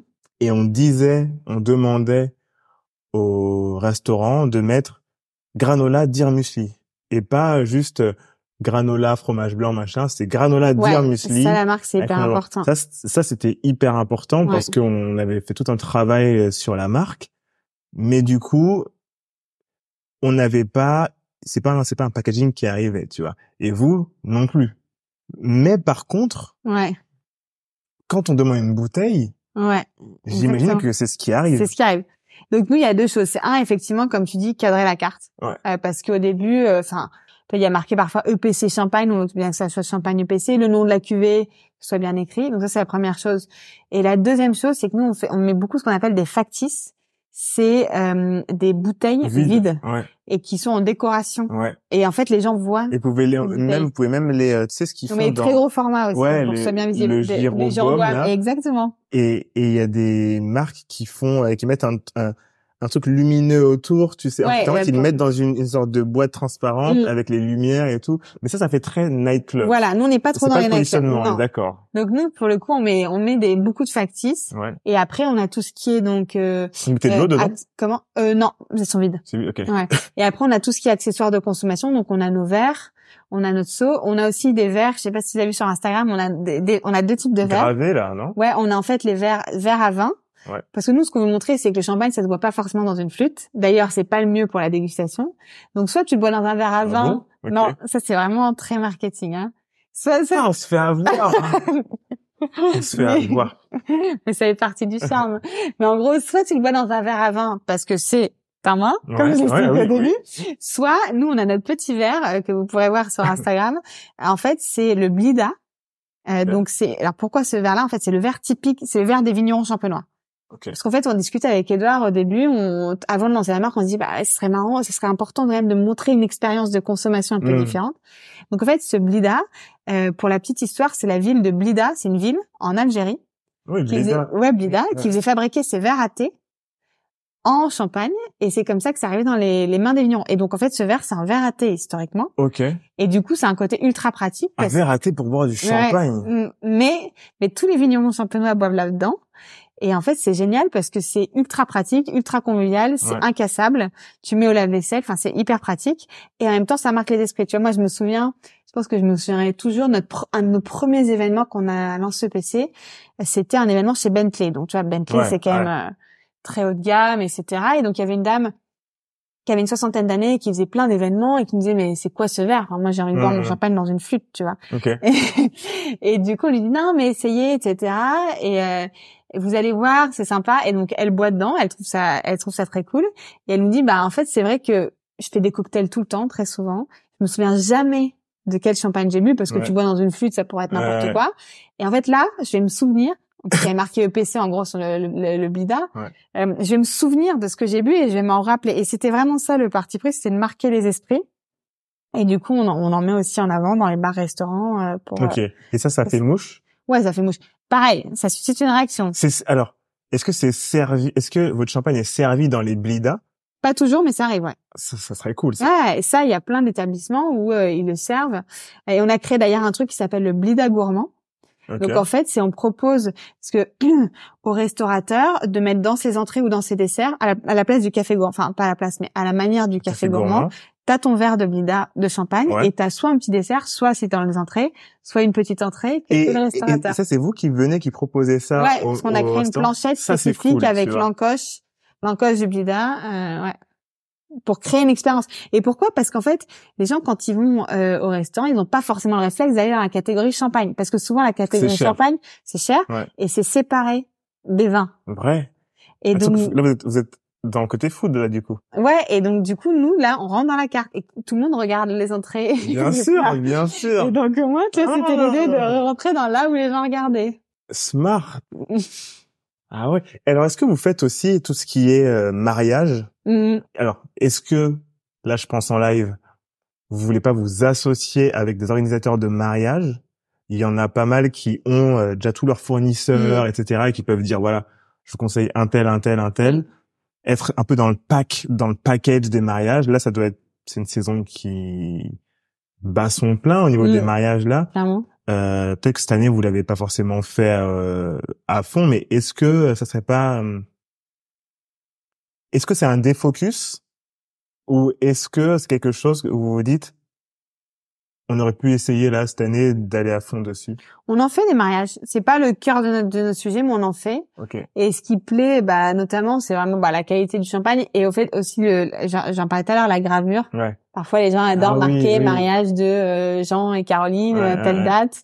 Et donc du coup, ça, ça, ça, ça plaît aussi pas mal. Ça, c'est hyper cool. C'est quoi pour vous euh, les plus gros challenges en termes de marque, distribution, euh, moi je me souviens, on était en distribution, on était aussi online, mais ce qui est compliqué en distribution, c'est que tu es avec euh, toute la smala mmh, dans le mmh. rayon et que t'as pas la même flotte que les gros mmh. et du coup ton paquet tu peux venir vérifier il, peut être éventré euh, ton ton ta commande du coup ta palette elle est encore derrière Mm. Euh, depuis trois semaines alors que enfin tu vois ouais. mais ça c'est le problème de la grande distribution et c'est pour ça qu'on a choisi de pas y être parce qu'en fait, on n'avait pas nous non plus la force de frappe pour aller. Donc comme je disais, je viens de Procter Gamble, donc de la grande consommation avec euh, des milliards. Euh, des milliards. Euh, tu vois, c'est que les très grosses marques, c'est Monsieur Propre, Pampers, Ariel, Gillette, etc. Donc là, t'as, je suis bien passé pour savoir, t'as des commerciaux qui tournent sur le terrain dans les magasins tous les jours. Hmm. Nous, on n'avait évidemment pas les moyens de ça. Donc c'est pour ça qu'on a fait ce choix stratégique de pas du tout être présent là-dessus et d'être que sur de la distribution sélective, donc des cavistes, des bars-restaurants. Et eux, c'est sûr qu'ils mettent notre champagne en avant, tu vois, parce que euh, déjà, enfin. Dans le monde des bars, j'ai appris un truc. Notre podcast numéro 2, je crois, ou 3, euh, on a on a un pote en fait qui avait un, bar restaurant boîte de nuit. Il nous expliquait un peu euh, comment ça marchait pour les marques d'alcool. Ok. En gros t'as Heineken le groupe Heineken ils rincent ils te donnent de l'argent pour que tu alors attends, je sais plus comment ils font. Pour que tu mettes en avant leur marque. ouais que tu mettes en avant leur marque mais ils te financent ah oui alors ça c'est particulier ouais. Ils te financent. ils, agissent un peu comme une banque. Comme une banque. Mm, mm, mm, est-ce que euh, dans le monde du champagne, parce que tu targetes aussi une partie de ton ta target est euh, ces restaurants, etc. Est-ce que c'est quelque chose qu'on vous a demandé de faire? Est-ce qu'on est-ce qu'on a sous-entendu des choses comme ça ou pas du tout? Non, alors ça c'est vraiment le côté distributeur qui va agir ce donc nous on n'est pas distributeur, on est vraiment une marque. Par contre, ce qui est vrai, c'est que c'est un business où on peut nous demander de mettre de l'argent sur la table sur des je te parle de lieux qui sont euh, iconiques etc. Nous aujourd'hui bah on le fait pas. Euh... si j'ai l'argent, ah moi je rince tout le monde. Ah ouais? Je rince tous les lieux iconiques. Alors nous, ce qui nous, ce qui nous importe, c'est pas de rincer pour rincer. C'est tu vois, de, par exemple, on a un lieu, euh, un de nos lieux euh, les plus importants, c'est le Tigre à Saint-Tropez. C'est un bar incroyable avec la plus belle vue euh, de Saint-Tropez au coucher du soleil, etc. C'est magnifique. Et en fait, eux, donc là, on a fait une collaboration. C'est notre premier vraiment partenaire avec on a fait une collaboration. Et nous, ce qu'on on a investi pour faire des seaux et des vasques, tu vois, des accessoires de, de, de, de service qui soient euh, co-brandés avec nos deux noms. Pour montrer qu'on était vraiment le champagne partenaire de ce lieu-là. Ouais. Et donc, bah, ça, ça nous a coûté un peu d'argent. Mais on a, on n'a pas mis euh, un chèque en blanc, etc. donc, vraiment, nous, c'est plutôt bah, investir sur des lieux très précis, mais sur des choses qui vont servir la marque. Ouais. Euh, euh, ça c'est voilà, ça c'est effectivement, mais mais effectivement c'est un marché qui est très concurrentiel par rapport à ça parce que t'es face à des gros qui eux ont des moyens plus importants que toi et. Tu connais la maison Sassy? Ouais, bien sûr. Qu'est-ce que tu penses? Alors, euh, un des fondateurs était dans ma classe à l'école, euh, Xavier. on a créé presque en même temps nos boîtes. Euh, tu vois, on a, mm. on a, je sais pas si on a fait une collaboration à l'époque ou pas. Je me souviens plus. Mais euh, vous me rappelez un peu ce qu'ils ont réussi à faire, mm-hmm. qui est très très cool en termes de marque. Tu vois, après le champagne c'est pas le cidre, mais euh, ce que j'aimais bien chez eux, c'était le fait que ils, ils surfaient un peu sur tout ce, bah, c'était un peu les marques euh, Dear Musli, le chocolat des Français, mmh. Sassy, tous ces trucs qui font des collabs assez facilement, un peu les love brands. Et en fait, je retrouve ça un peu chez EPC dans l'ADN, mais sauf que vous êtes plus haut de gamme. Mmh. Et du coup, ce qui va être intéressant et en même temps tricky, ça va être de faire les bonnes collaborations mmh. sans perdre la prestance quand même minimum que vous avez. Euh, moi, je m'étais demandé par rapport à, par exemple, avec, avec NSI et la collaboration avec la NBA, je me suis dit, euh, pourquoi? Alors qu'en fait, quand je mm. vois les visuels et je vois les collaborations qu'ils font, mm. c'est juste euh, énorme. Ouais, clairement. C'est énorme. Mais je me dis, pour EPC, il y a un marché à prendre, en fait, qui est réellement énorme euh, avec cet angle-là. Mm. Tu vois, en, gros, toutes les marques, par exemple, un EPC Weston, mm, mm, tu vois, euh, l'art de vivre. En fait, vous, c'est l'art de vivre. Ouais. Et en fait, vous pouvez raconter des histoires sur l'art de vivre. Euh, je sais pas si tu suivais euh, Mr Porter. Non, c'est un c'est un média de c'est un média pour hommes. D'accord. C'est un peu épicurien homme UK, euh, tu vois, très anglais etc. Donc eux ils ont un truc c'était euh, le week-end. En fait, ils avaient fait un contenu sur les week-ends. D'accord, ok. Et en fait, c'était hyper cool parce que les images étaient très léchées. C'est des images de mhm. campagne, ok. de des campagnes de pub, mais c'était des mini-films. Mhm. Et en fait, on suivait un mec ou un couple ou et c'était toujours euh, qu'il avait dans, dans son portefeuille, donc il sortait son portefeuille de je sais pas quelle marque, ce qu'il buvait, c'était hyper bien fini avec des ralentis, etc. Et en fait, on sentait que c'était haut de gamme, premium, sans être pompeux. Ouais. Et c'était le concept un peu Soho House, tu vois, mm-hmm. euh, premium sans être pompeux et du coup cool. Mm. Mais tu sais que tu vas quand même dépenser de l'argent pour ça. Mm-hmm. Et c'est aussi un statut que ça te confère, c'est euh, moi, je comprends ce que je bois, j'aime, mais je suis pas non plus un vieux con, tu vois, un truc comme ça. Tu vois. Mmh, et, et, en fait, garder tout ça dans une même marque, c'est le plus challengeant. Euh, c'est pour ça qu'il faut rester euh, hyper hyper euh, constant. Et, et, je trouve que à, à une échelle plus basse, Sassy a bien réussi à le faire, tu vois. Ouais. Et euh, et vous, du coup, ce que vous allez bah, c'est ce que ouais. Et comme tu dis, enfin effectivement les collaborations, c'est toujours là le challenge, c'est que un, il faut déjà créer ta marque, avoir ton positionnement propre en tant que marque, exister par toi-même, et ensuite pour moi dans une étape 2, faire des collaborations, mais comme tu dis, bien les sélectionner pour qu'elles soient un, un fit sur l'ADN où vraiment t'es sûr, bah, comme j'expliquais tout à l'heure, Jacques Mus, pour nous, tu vois, sur, évidemment, toute proportion gardée, parce qu'on est tout petit à côté, mais, mais tu vois, t'as vraiment cette même vision d'apporter quelque chose de nouveau sur notre secteur. Euh, soit t'as un fit sur l'ADN, soit euh, t'as des produits complémentaires donc par exemple le food euh, et voilà c'est le truc classique tu vois. Mais il y a plein de il y a plein de, de, choses possibles. Je pense que juste à chaque fois c'est pour moi les collabs c'est à la fois ça peut être un super accélérateur mais c'est aussi très dangereux je pense tout au début d'une marque parce que il faut vraiment bien choisir ce que tu fais pour avoir un truc qui qui va pas du tout desservir ta marque ni l'autre aussi parce que voilà donc c'est c'est un un très bon jeu d'équilibre, effectivement. Euh... Et est-ce que, par exemple, tu parles de Jacques Mus, mm. Jacques Mus ou Jacques Mus? Jacques Mus, je crois. Jacques Mus. Euh, Qu'est-ce que tu penses de Cézanne et marques comme ça? Est-ce que c'est quelque chose qui... Euh, parce que Jacques Mus, la raison pour laquelle je trouve ça hyper cool comme concept mm. pour vous, c'est que même si c'est une marque pour femmes... Mm-hmm. Et pour hommes maintenant. Et pour hommes, mais, mais, mais très femmes. Jacques Mus, pour moi, c'est plus qu'une marque de prêt-à-porter. Ouais. C'est en fait c'est une brand. Ouais, c'est un lifestyle aussi, tu vois. Exactement comme tu, disais, c'est un lifestyle. Ils ont réussi à, il a réussi à créer un, un lifestyle, une marque. En fait, il faut sortir n'importe quoi. Mm, mm. C'est un peu. Et d'ailleurs, il fait plein de collabs. Oui, voilà. Tu vois, c'était un peu comme euh, euh, Pharrell ou mmh. euh, les rappeurs type Kanye West quoi ouais, tu vois non mais c'est clair. Tu sors n'importe quoi. Parce que tu as une identité de marque exactement. qui est extrêmement forte parce que comme Suprême. Qui est beau ouais. la marque Suprême aussi ils sortent des mmh. marteaux ouais, tu vois. exactement non mais c'est ça. Et, et, en fait arriver à ce niveau là de création c'est qu'on considère plus comme un créatif mmh. comme un artiste qu'un un créateur de mode tu vois. Et en fait des mecs comme ça, il y en a plein. Mm. D'une de son niveau, de son aura, il y en a pas énormément. Mm. Mm. Mais euh, peut-être qu'il faut au début commencer par euh, une, une, une, personne un peu plus petite clairement, euh, qui peut. Clairement. Je disais ça parce que finalement ça parle, ça parle à tout le monde, mais effectivement, moi c'est vraiment arriver à trouver, trouver quelqu'un qui a un très bon fit euh, avec nous. Et tu vois même là, on va faire notre première édition euh, fin d'année on va lancer notre première édition limitée avec un artiste, avec une artiste en l'occurrence, une femme.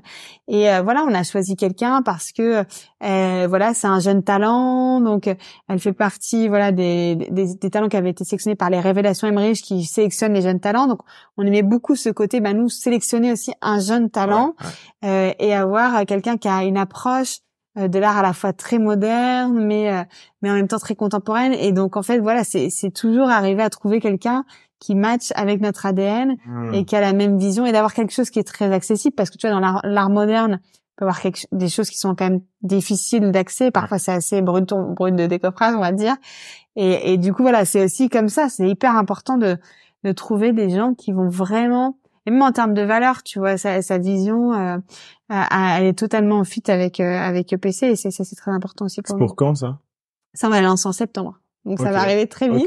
Donc là, vous êtes sur, vous êtes sur quoi? Sur la création de visuels C'est la création de visuels, donc avec euh, l'artiste et. Euh... Vidéo aussi, il y aura des vidéos? Ouais, euh, oui, oui, oui. Mais là, surtout, on est sur le produit, qui est quand même la base. Ah, ok, ok, ok. Elle fait l'étiquette. Euh, le champagne, lui, euh, on l'a, on l'a fait évidemment avec la mais là, elle travaille sur l'étiquette, sur, euh, sur l'emballage, etc. Parce que ce qui va aussi faire mouche, c'est notre prochain sujet, c'est la diffusion. Les, vos c'est quoi un peu comme toi, tu es la directrice marketing, la CMO. Mm-hmm, la CMO. CMO.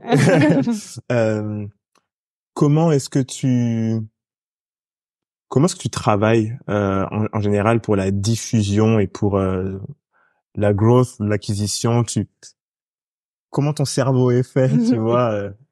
Euh, alors, je sais pas comment mon cerveau est fait, mais mais c'est vrai que nous aujourd'hui, bah, l'idée c'est de pas faire de saupoudrage. Donc de pas s'éparpiller, de perdre le focus, etc. Je pense que c'est le problème quand t'es une petite marque, t'as parfois tendance à vouloir tout faire. Ouais. Et du coup, tu fais un tout petit peu Gros problème des petites marques, voilà. j'en fais partie. Hein. Non mais et du coup, tu fais un tout petit peu à droite à gauche, mais du coup, t'as rien d'impactant. Ouais. Donc nous, on a on a vraiment euh, sélectionné, bah tu vois, trois canaux d'un point de vue, on va dire communication pure. Donc c'est euh, Instagram qui est vraiment la vitrine de la marque, LinkedIn qui nous permet de toucher les entreprises. Et j'ai expliqué, c'est très important pour nous et euh, la presse. Parce que la presse aussi, pour nous, l'avantage, c'est que ça touche à la fois le B2C et le B2B. Donc, c'est vraiment nos trois canaux. Après, ce qui est très important, même en termes de diffusion, c'est euh, notamment les cavistes et les bars-restaurants, je l'expliquais. Donc, on fait beaucoup, beaucoup de choses avec eux. Parce qu'en fait, très souvent, il y a des gens qui nous contactent pas parce qu'ils nous ont vu dans la, presse, mais parce qu'ils nous ont vus euh, euh, chez un bar, euh, dans un bar-restaurant. Et quand j'ai la presse, c'est la presse au sens large, les podcasts, tu vois. C'est hyper important pour nous parce que ça nous et donc merci encore pour l'invitation parce que ça nous donne l'opportunité de parler du modèle un peu plus en détail que voilà, tu vois, en temps long. Et ça, je trouve la beauté du podcast, tu vois, c'est que t'as le temps d'expliquer les choses.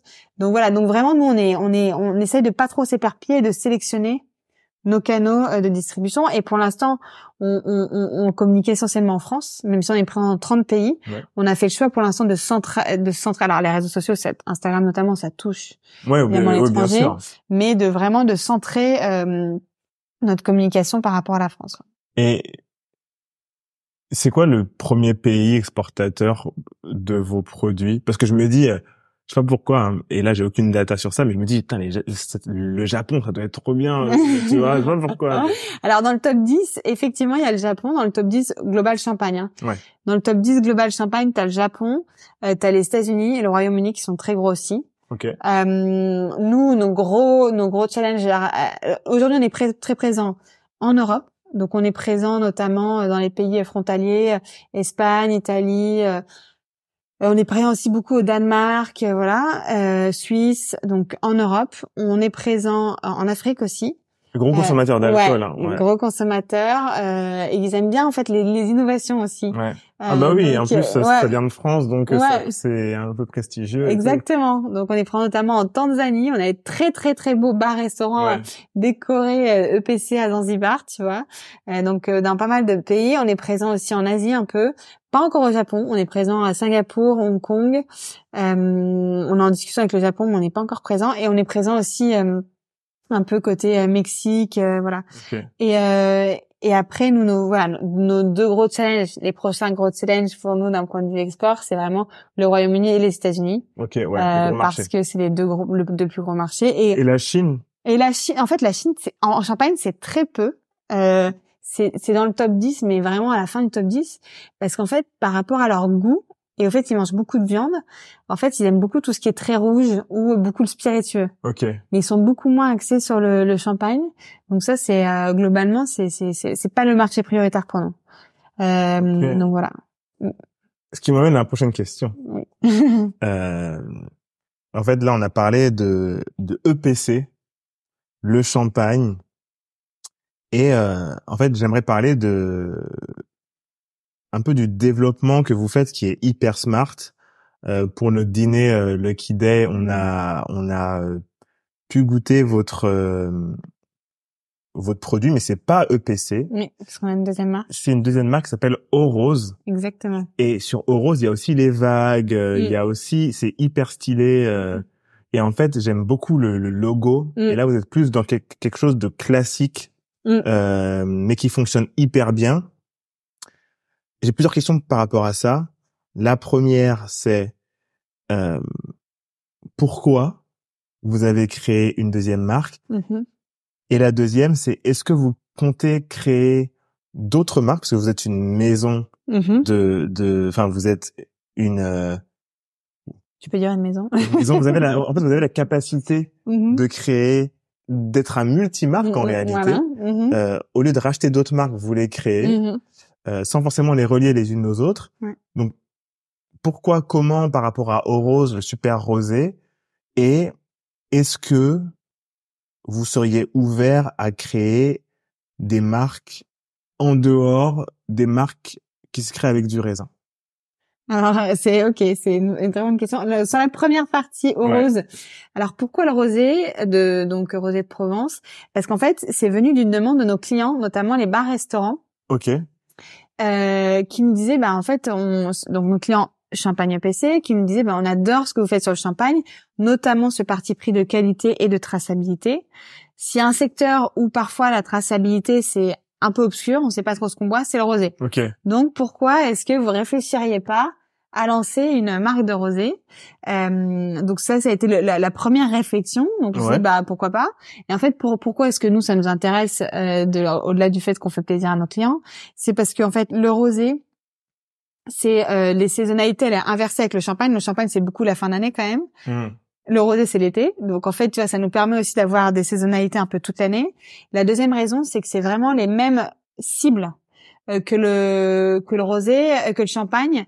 Donc c'est vraiment à la base, c'est donc beaucoup nous on cible avec le champagne essentiellement les trentenaires urbains, jeunes actifs, et en fait c'est eux aussi qui ont participé à la croissance très forte du rosé ces dernières années. Ah oui, c'est nous? Ouais, exactement, c'est nous. et du coup, le troisième chose, c'est qu'en termes de clients, donc que tu vois, euh, ce soit caviste, bar, restaurant, euh, euh, et surtout les pays, c'est exactement les mêmes pays en rosé et en champagne. Donc, euh, donc la, France, c'est le pays numéro un dans les deux cas. Le Royaume-Uni et les États-Unis, c'est pays 2 et 3, etc. Ok. Donc, en fait, c'est vraiment, il y a beaucoup, beaucoup d'affinités, même si on n'en a pas l'impression. Donc, euh, et donc, en fait, d'un point de vue appro, euh, création produit, on a reproduit le modèle de champagne PC. C'est-à-dire que, je prends la bouteille, mais on travaille en fait avec des vignerons qu'on sélectionne et qui vont élaborer pour nous euh, le rosé de A à Z. Ouais. Donc ça, c'est le même modèle d'élaboration. Et pareil, ce même souci, tu vois, de traçabilité. Euh, je t'invite à regarder les marques de rosé, mais ah oui, souvent, c'est pas du tout ce que tu vois. Ouais, on a vraiment mis en avant, tu vois, le cépage, les terroirs, euh, le taux de sucre, etc. Donc il y a, y a vraiment ce côté traçabilité qui est le point commun avec EPC, le côté comment tu, tu, tu élabores le rosé. Et la différence, effectivement, autant sur EPC, on voulait vraiment s'émanciper, euh, tu vois, des codes, euh, s'affranchir des codes du champagne. Autant sur le rosé, en fait, ce qui est ressorti euh, des, études qu'on a faites, c'est qu'il faut rassurer. Parce qu'en fait, les gens ont toujours peur de se tromper quand ils achètent du rosé. Ils ont, ah il y a beaucoup de gens qui ont été visiblement traumatisés euh... C'est trop sec, euh, ouais. tu sais pas non, trop. t'as, ou t'as bu, tu sais, au début, quand, quand tu commences à boire, parfois tu bois des trucs euh, un peu, un peu, on va dire entrée de gamme, ouais. et qui vont soit être beaucoup trop sucrés, soit te taper sur la, le Mm, crâne, mm. euh, voilà. Et donc il y a vraiment cette peur de tomber sur euh, Ah, sur le rose- mauvais. Ouais, sur le mauvais. Tu sais, tu sais, moi, je me souviens, excuse-moi pour le bruit, attends, je fais juste ça. C'est moi, à un moment, mon, mon, mon, c'était un, un blanc, hein, un, un, un vin blanc. Mhm. C'était, je suis sûr que toi aussi c'était peut-être ça, mais c'est le Mont Basillac. Ah ouais, ah bah, quand tu commences à boire, euh, tu commences à manger. c'est le truc de tout le monde quand t'es à l'école. Tu ramènes un Montbaz. Et en fait, Montbazillac, c'est le truc le plus accessible et tout. Mais eux, doivent faire grave des thunes. Je sais pas comment. Mais le Montbazillac. C'est Alors vrai que, c'est- le premier vin. euh, Ouais. maintenant, quand tu le goûtes, tu dis, ah, c'est trop Bah sucré, tu Parce qu'au début, tu te dis, ah, bah, c'est super, c'est sucré. Et c'est comme le rosé pamplemousse. Au- au- ouais. Souvent, les gens pensent que du rosé, c'est comme le rosé pamplemousse, donc hyper sucré. Et en fait, du coup, donc, nous, on voulait vraiment, tu vois, rassurer et avoir un, tu vois, une, donc, au rose, déjà, un nom qui Ouais. fasse assez, en fait, que Ouais, l'emballage cool, fasse assez parfum. Ouais. Donc voilà. Et au rose, ça veut dire, bah, littéralement l'eau rose, Ouais. donc le rosé. En fait, c'est euh, la synthèse entre l'aurore et euh, le côté bah, rosé, donc c'est l'image de la lumière, euh, Ouais. voilà. Et effectivement, on a notre petit picto qui représente, je sais pas si t'as vu, mais le soleil qui se lève sur la mer. Donc Ah voilà, c'était ça un peu l'histoire de la marque. Euh, Et voilà. du coup, c'est une... est-ce que Orose est une marque de rosé? Ouais. Du coup, au rose, vous avez, vous, vous, vous pouvez faire un rosé sec et un rosé, enfin, vous pouvez faire plein de rosés, en fait. Ouais, alors nous, l'idée, c'est que tous nos rosés sont très peu sucrés. Ok. Euh, Aujourd'hui, pareil, on est sur des terroirs différents comme sur EPC. Donc là, tu vois, on a deux bouteilles dans la gamme. On a la cuvée donc euh, en IGP Méditerranée euh, et la cuvée en Côte de Provence. Euh, voilà, avec des euh, cépages qui sont tous indiqués et des terroirs qui sont différents. Donc là, c'est l'Ambesque et l'autre, c'est le Côte de Provence. C'est fait à hier. Ok. Euh, donc du coup, c'est vraiment voilà, l'idée c'est de pareil de montrer un peu ces différents terroirs à travers nos rosés. Euh, on veut pas aller du tout sur du rosé euh, sucré. Hmm. Euh, voilà. Mais et voilà, voilà un peu l'histoire. Et pour répondre à ta deuxième question, Ouais. potentiellement, en fait, on dit il faut jamais dire jamais. Après aujourd'hui, voilà, on a déjà beaucoup beaucoup à faire en se concentrant sur le champagne et le rosé. Euh, donc, euh, tu vois, on a beaucoup d'ambition pour ces deux marques. Ouais. Donc c'est déjà la seule priorité. Et on disait tout à l'heure. Le, le travers, je pense, beaucoup de startups, c'est de Ouais, vouloir se disperser. ouais. Et Attends, et moi, en tant que marketeuse, créer des nouvelles marques, ouais, euh, ouais. tu machines toujours pour. mais non, mais l'idée, c'est vraiment voilà, de se concentrer sur ces deux marques-là, et après, on verra. euh, En fait, je te demande ça parce que euh, déjà, tu m'as parlé de la Chine, Hmm. du fait que eux, ce qui les intéresse plus, c'est euh, les vins et tout. Hmm. Je me dis, bah, si on peut leur, leur vendre ça. Et la deuxième chose, c'est parce que euh, la tequila, ça cartonne. Ouais, ça c'est clair. La Mm. tequila, si tu regardes euh, sur le marché américain, euh, The Rock, il a vendu plus d'un million de bouteilles Mm. euh, de sa tequila. Tous les artistes, tous les acteurs lancent leur marque de tequila, tu vois. Et il y a quelque chose. Mm. Il y a vraiment quelque chose, mais ça n'a rien à voir. Enfin, c'est Oui. un, un spiritueux, mais c'est pas. Tu vois, c'est pour ça que Mm. je te demande. Est-ce qu'à un moment vous voulez être euh, parce que euh, c'est plusieurs marques. Mhm, Est-ce que vous voulez être un moment un multi-marque hyper quali, hein, mhm. mais toutes les marques sont à vous. Vous avez votre catalogue de Mhm. marques hyper premium. Euh, ou est-ce que vous commencez par deux et après vous verrez? Ouais, c'est ça. C'est vraiment on commence par deux et après on verra. En fait, je pense que à chaque fois, c'est est-ce qu'on peut apporter quelque chose de différent, tu vois, au marché? Comme c'était vraiment la, la réflexion de départ sur le champagne, sur le rosé, il y avait vraiment cette histoire de traçabilité où on voulait, tu vois, enfin, tu regarderas, mais les cépages sont quasiment jamais indiqués, le terroir encore moins. Donc, on, voulait apporter ça, cette, cette, cette- cet aspect-là qui était très peu creusé. Donc, si euh, un jour on se dit bon bah voilà, sur tel marché on peut apporter quelque chose de de différent, on le fera peut-être. Euh, pour pour c'est pas du tout à l'heure du jour, mais mais c'est vrai que voilà, c'est vraiment ça là. Aujourd'hui, la tequila, moi je connais pas du tout le marché, mais je suis pas sûre qu'on pourrait apporter Ah quelque chose de oui, oui, je spécifique. euh, donc euh, et puis nous, on est très quand même axé France. Euh, et la tequila, c'est comme le champagne. Euh, si je dis pas de bêtises, tequila doit être uniquement Mexique, produite au comme ça Mexique et dans une partie spécifique euh, du Mexique. Ah oui, c'est vrai. Ok. Mais c'est vrai que c'est un très beau succès. Ouais, ouais, ouais. C'est, j'ai vu ça. Je vois le nombre de d'artistes et de d'acteurs, de personnes du showbiz qui lancent leur marque de tequila Mm. et qui cartonnent. Mm. Je me dis, ok, il Ouais. y a un truc. bah, tu sais que Grey Goose, ouais. c'est français. Mais c'est pas de la tequila. Hein. Non, c'est pas la tequila. Mais il y a pas mal de marques oui, oui, il y a des américaines qui sont. Ouais, ouais, ouais, ouais, non, ça c'est vrai. Moi, je Ouais. suis. Mais bon, c'est pas votre positionnement. Vous êtes. pour l'instant. Ça, c'est de l'alcool dur. Vous êtes plutôt sur. Pour euh, l'instant, on est sur vraiment les vins. Ouais. Euh, et puis, et encore une fois, les vins sur lesquels aussi on a quelque chose à apporter. Ouais. Voilà. Hyper cool. Bah écoute. Ce fut euh, hyper intéressant. On a fait euh, une heure et quart ensemble. Est-ce que tu as un dernier mot là pour ceux qui nous écoutent? Euh, Où est-ce qu'on peut te retrouver et euh, où est-ce qu'on peut commander, euh, acheter tes produits? Alors, très bonne question aussi. Alors, du coup, bah, vous pouvez nous suivre sur les réseaux, donc EPC Champagne sur Instagram, euh, sur LinkedIn, vous pouvez nous suivre euh, nous, donc les fondateurs notamment, ou même la marque, donc Champagne EPC.